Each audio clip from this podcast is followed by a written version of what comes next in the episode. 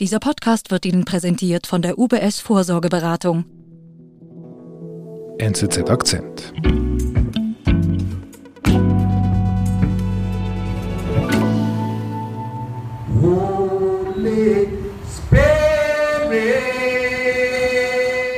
Samuel, wir sprechen heute über Nigeria und Öl. Warum zeigst du mir dieses Video aus einer Kirche? Wir sind da mit der König Okpabi in einer Kirche in Ogoniland, heißt die Gegend. Mhm. Das ist eine Gegend im Süden von Nigeria, im Niger-Delta. Und König Okpabi, der ist ein traditioneller Herrscher in dieser Gegend. Und er reist da von Kirche zu Kirche und übergibt symbolisch das Land dem Heiligen Geist. Mhm. Heiliger Geist. Also mit diesem symbolischen Akt will er zum Ausdruck bringen, dass der Heilige Geist oder Gott für ihn vielleicht noch das Einzige ist, was, was sein Königreich retten kann. Und das liegt daran, dass es um dieses Königreich offensichtlich nicht zum Besten bestellt ist. Und also ganz konkret, es ist äh, stark Öl verschmutzt. In seinem ölverseuchten Land führt ein lokaler König einen ungewöhnlichen Kampf und legt sich mit den großen Ölkonzernen an. Afrika-Korrespondent Samuel Misteli hat den König in Ogoniland im Süden Nigerias getroffen.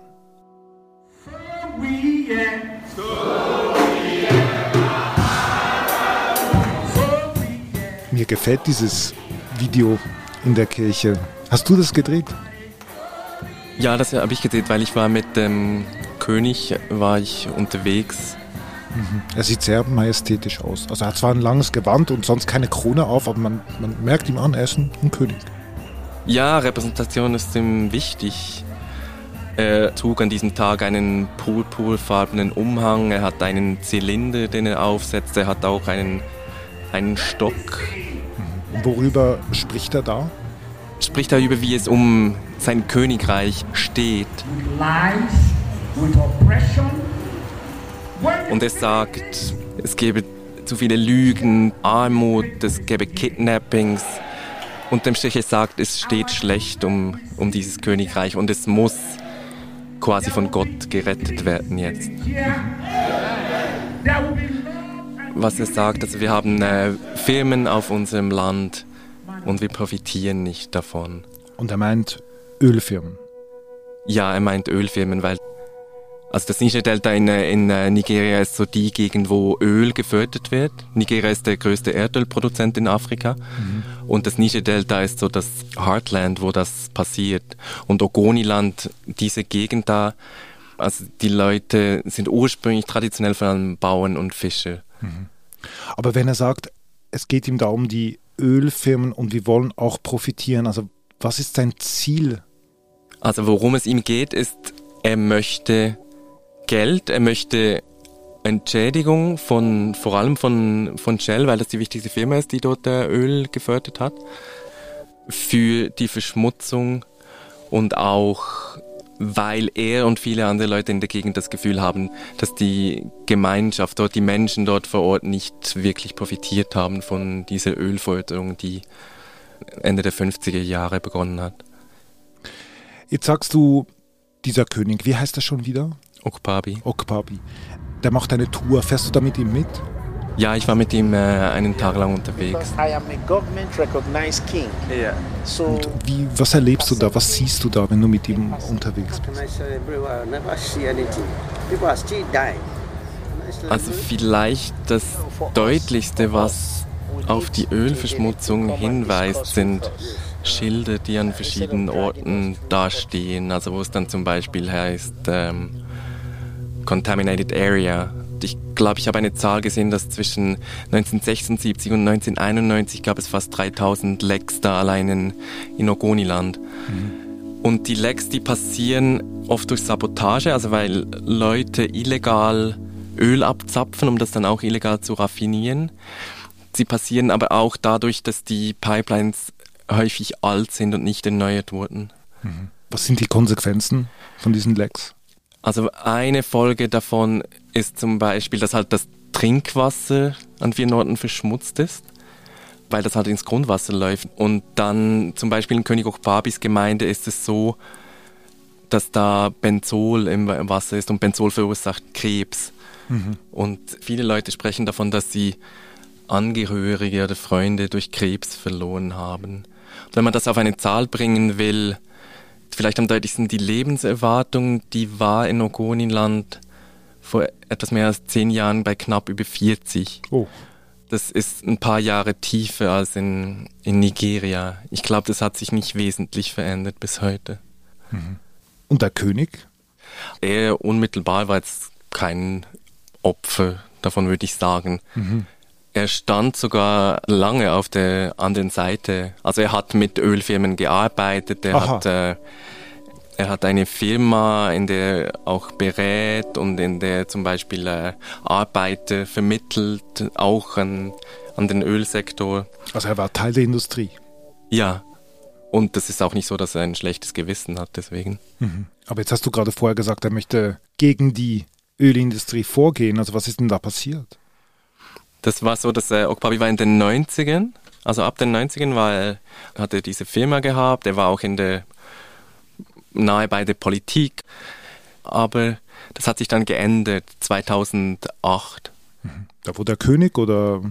Er wurde noch nicht so ein hoher König, wie er jetzt ist. Jetzt ist er einer der höchsten. Es gibt sechs Könige da in der Gegend.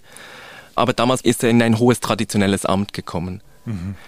Und dadurch wird er quasi Gemeindevertreter. Also er wechselt in einem gewissen Sinne die Seite. Dann er ist nicht mehr auf auf der Seite des nigerianischen Staates, den da viele Leute auch als Feindbild haben, weil, weil sie für die Ölverschmutzung mitverantwortlich machen, sondern er ist jetzt ein traditioneller Herrscher. Also er wechselt quasi die Seite. Er wechselt die Perspektive.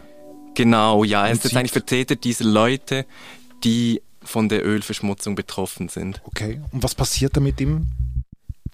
Er sagt, das sei so der Moment gewesen, wo er realisiert habe, dass er quasi zum Aktivist werden solle. Also dass er sich quasi dafür einsetzen soll, dass all das, was da seinen Leuten, seiner Gemeinschaft widerfahren ist, dass er das zurechtbiegen möchte. Okay. Und was macht er da?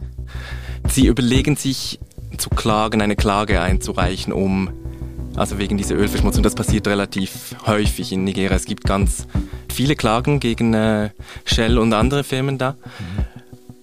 Aber das ist in Nigeria sehr schwierig, weil das Justizsystem unendlich langsam ist. Also das kann unter Umständen Jahrzehnte dauern, bis da ein Entscheid kommt. Mhm. Also ganz viele von diesen Fällen werden einfach verschleppt und führen nirgendwo hin. Also er steckt, er möchte etwas tun, aber wenn ich dich richtig verstehe, steckt er in der, in der Sackgasse. Ja, genau. Und dann, was passiert dann?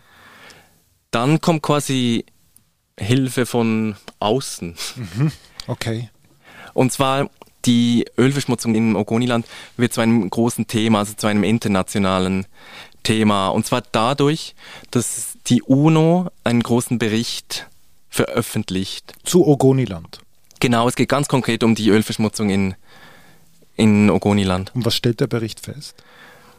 Der Bericht stellt fest, dass die Situation schlicht sehr schlimm ist. Also ein Beispiel, eine Stelle in Ogale in Okpabis Gemeinde weist einen Benzolwert im Wasser auf, der den Richtwert, den WHO-Richtwert um das 900-fache überschreitet. 900? Ja, um Faktor 900. Und an derselben Stelle schreiben, das steht so im Bericht, ist eine 8 cm dicke Ölschicht auf dem Wasser. Mhm.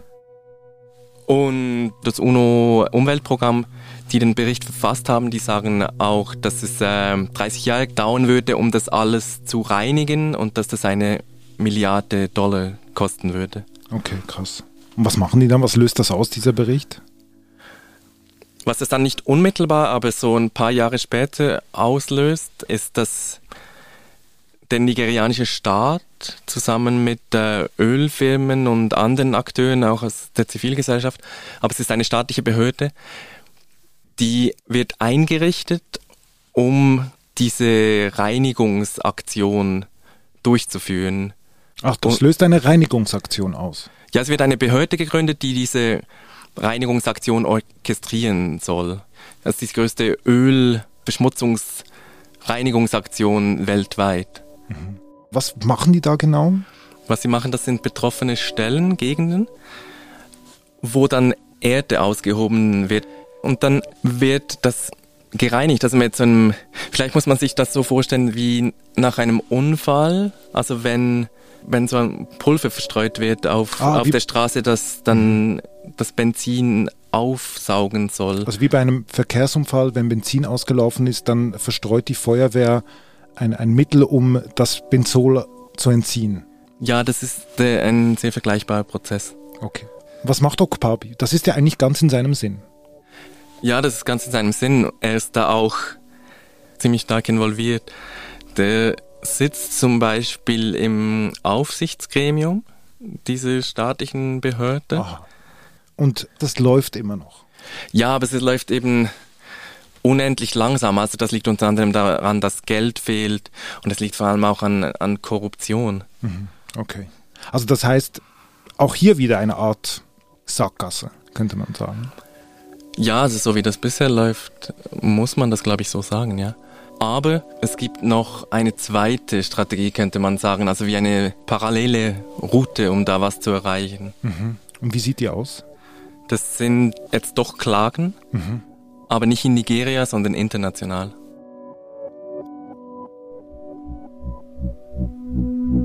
Wir sind gleich zurück. Es gibt Schöneres als vorzusorgen, aber kaum Wichtigeres. Zwei Stunden gut investiert. Richtig vorsorgen mit der professionellen UBS Vorsorgeberatung für komplexe Vermögensverhältnisse.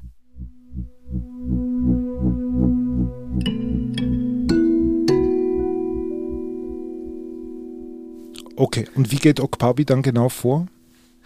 Also was Okpabi und der macht das nicht allein, das sind äh, viele Leute da, mhm. die da mitwirken. Sie haben in England geklagt. Warum England? Weil England einer der beiden Firmensitze ist von Shell. Aha, Shell, der Hauptölförderer in Nigeria.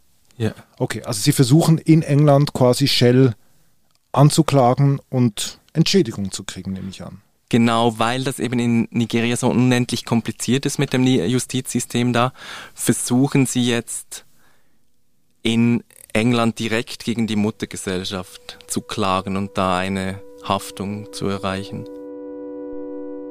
Und die wurde dann in zwei Instanzen abgeschmettert, weil sie sagen, dass was da passiert ist in Ogoniland, dass das in die Zuständigkeit der nigerianischen Tochtergesellschaft von Shell fällt. Also dass die Muttergesellschaft, die den Sitz in Holland und in England hat, dass die da nicht haftbar gemacht werden kann. Mhm.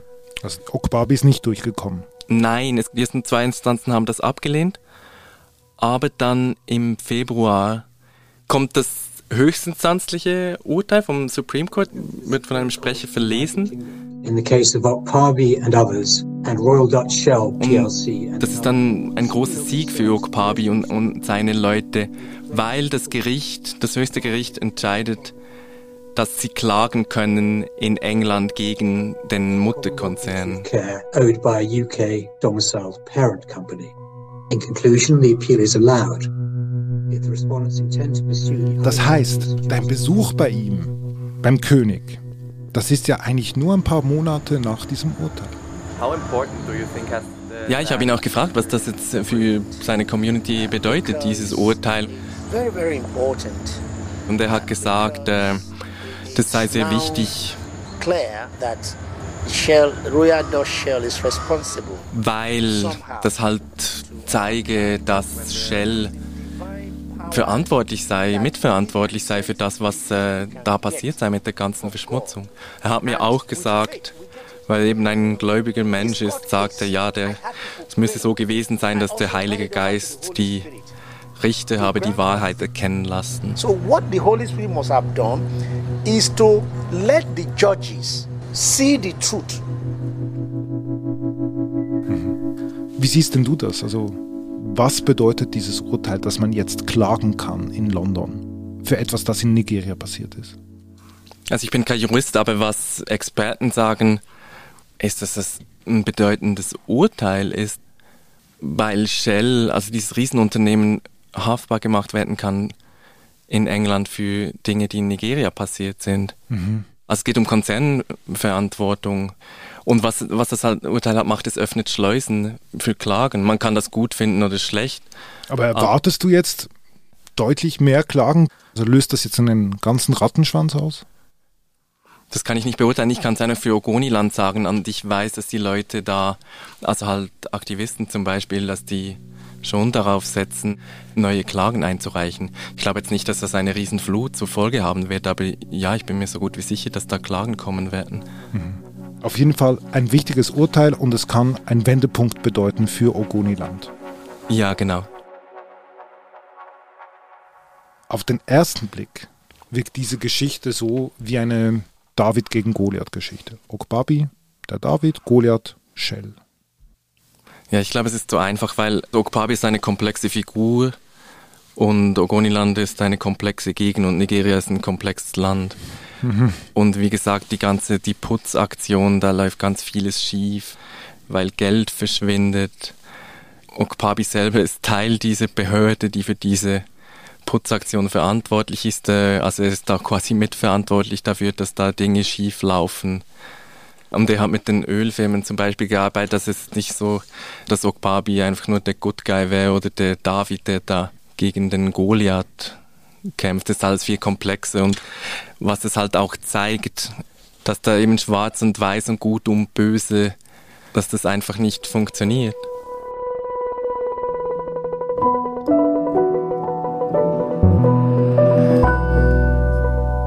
Lieber Samuel, in diesem Sinne, pass auf dich auf, man weiß nie, wer gut ist und wer böse ist. Danke, David.